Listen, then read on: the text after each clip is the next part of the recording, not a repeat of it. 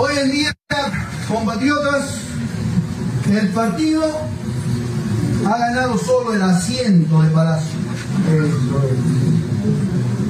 No nos engañemos, tenemos que construir el poder. Acuérdense del Estado cerrado, ellos no están con nosotros. Es Perú contra todo el sistema. ¿O hay alguna parte del sistema que está libre? ¿Conocen ustedes algo? Absolutamente nada. Por eso, camaradas, no se olviden, todavía no hemos ganado nada. Empezaremos recién la tarea de construir ese espacio de gobierno de poder. Como dicen, tenemos una condición inicial que es este triunfo electoral, pero no es haber triunfado todavía sobre el sistema. Acuérdense que no querían proclamar al inicio, luego proclamar, pero ahí no acabó la arremetida. Después entregaron las credenciales, pero ahí tampoco acabó la arremetida. Después estaré en el gobierno, Pedro, y ahí tampoco acabará la arremetida. Y después dejará el gobierno. ¿Y ustedes que creen que va a acabar la arremetida? No, patriotas. Porque lamentablemente una revolución nace de la mano con una contrarrevolución al costado. Hay que identificar, y hay que arrancar, hay que polemizar, hay que combatir.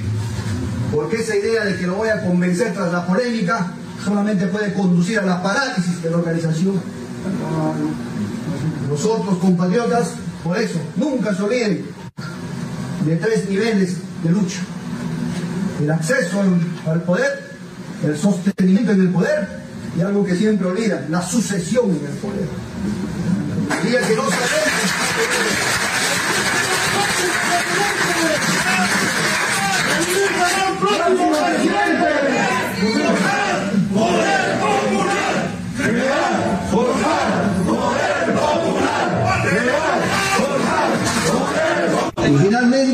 El reclamo en el manejo de la soberanía de nuestros recursos naturales. Estos tres elementos marcan el eje principal de un gobierno que deba tener las características o acercarse a ser revolucionario. Caso contrario, compatriotas, nos convertiríamos en un sucedáneo del fujimorismo o del neoliberalismo que ha estado rondando nuestro país por más de tres décadas. Otro factor que debemos analizar en este punto es el rol de las redes sociales, que ha sido importante para quebrar la otra omnipotencia de la televisión, lógicamente utilizado por los ricos de este país como un mecanismo de control mental.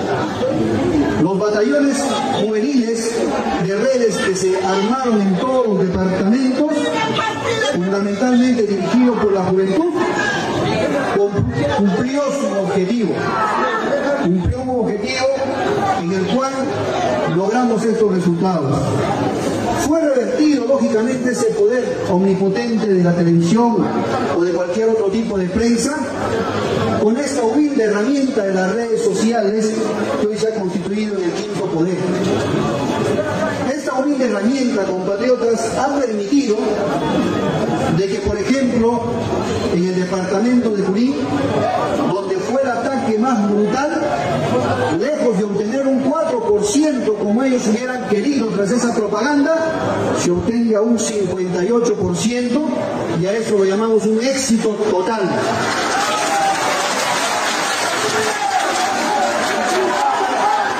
Otro factor que debemos nombrar en este balance es la propaganda política limitada a la franja estatal.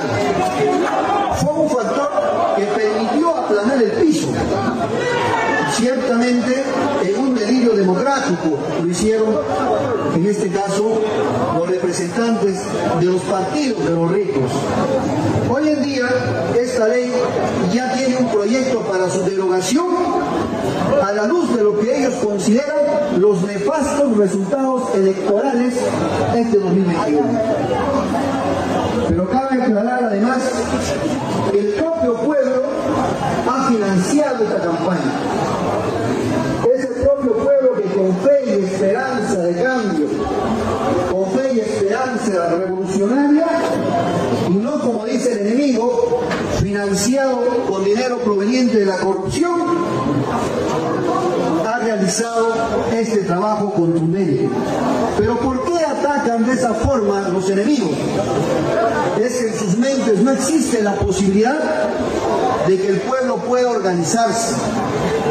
No existe la posibilidad de la mística popular.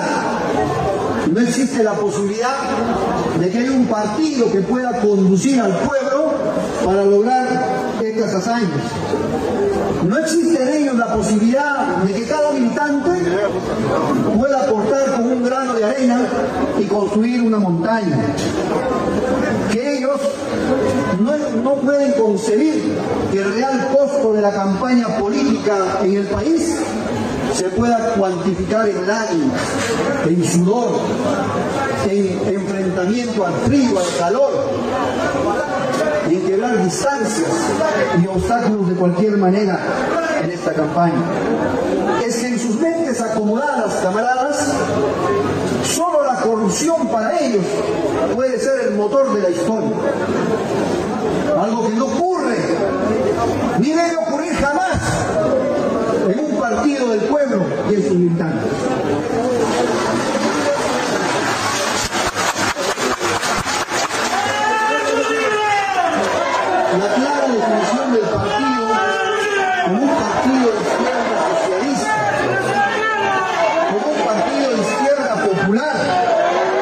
Marxista, leninista, mariateísta, permitió a la vanguardia del pueblo discernir y deslindar de la centro izquierda y de la izquierda liberal, empujar más al centro, a la centro izquierda, y radicalizar al partido más a la izquierda fue la táctica principal. Sobre todo en el sur, donde inicialmente nos tenían el campo ganado. Hoy puedo decir, camaradas, abiertamente, que la campaña fue dirigida dialécticamente atendiendo a las leyes, a los principios y a las categorías de, este, de esta corriente filosófica que nos ha dado mucho, mucha satisfacción a nivel mundial.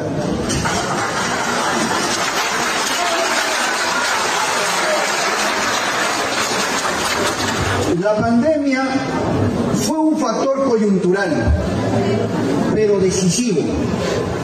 Incluso podemos considerarlo de mayor peso cuantitativo frente a los otros. Esta situación le hizo ver al pueblo, como toda crisis obviamente, la real estructura de clases de la sociedad peruana, las contradicciones entre ellas, los antagonismos irreconciliables. En resumen, experimentó nuestro pueblo por primera vez la lucha de clases en carne propia. Mientras los ricos se iban a Estados Unidos a vacunarse, nuestro pueblo moría en cada esquina en este territorio. Hoy en día esas muertes ascienden a cerca de un cuarto de millón de peruanos. Y se admiran de que haya ganado la izquierda. Pero ¿cómo ese factor no podría cambiar el rumbo de la patria si lo que se dio en el Perú a nivel mundial fue realmente un genocidio? En la segunda vuelta electoral, camaradas, otro factor concurrente y espontáneo, podría decirle, fue la unificación de las fuerzas de izquierda. Importante elemento de lucha, no solo contra la derecha, sino específicamente contra el fujimorismo. Con la dirección del partido se concretó lo que hasta ese entonces era una teoría, la unidad de la izquierda. La unidad que obviamente no suma, sino multiplica.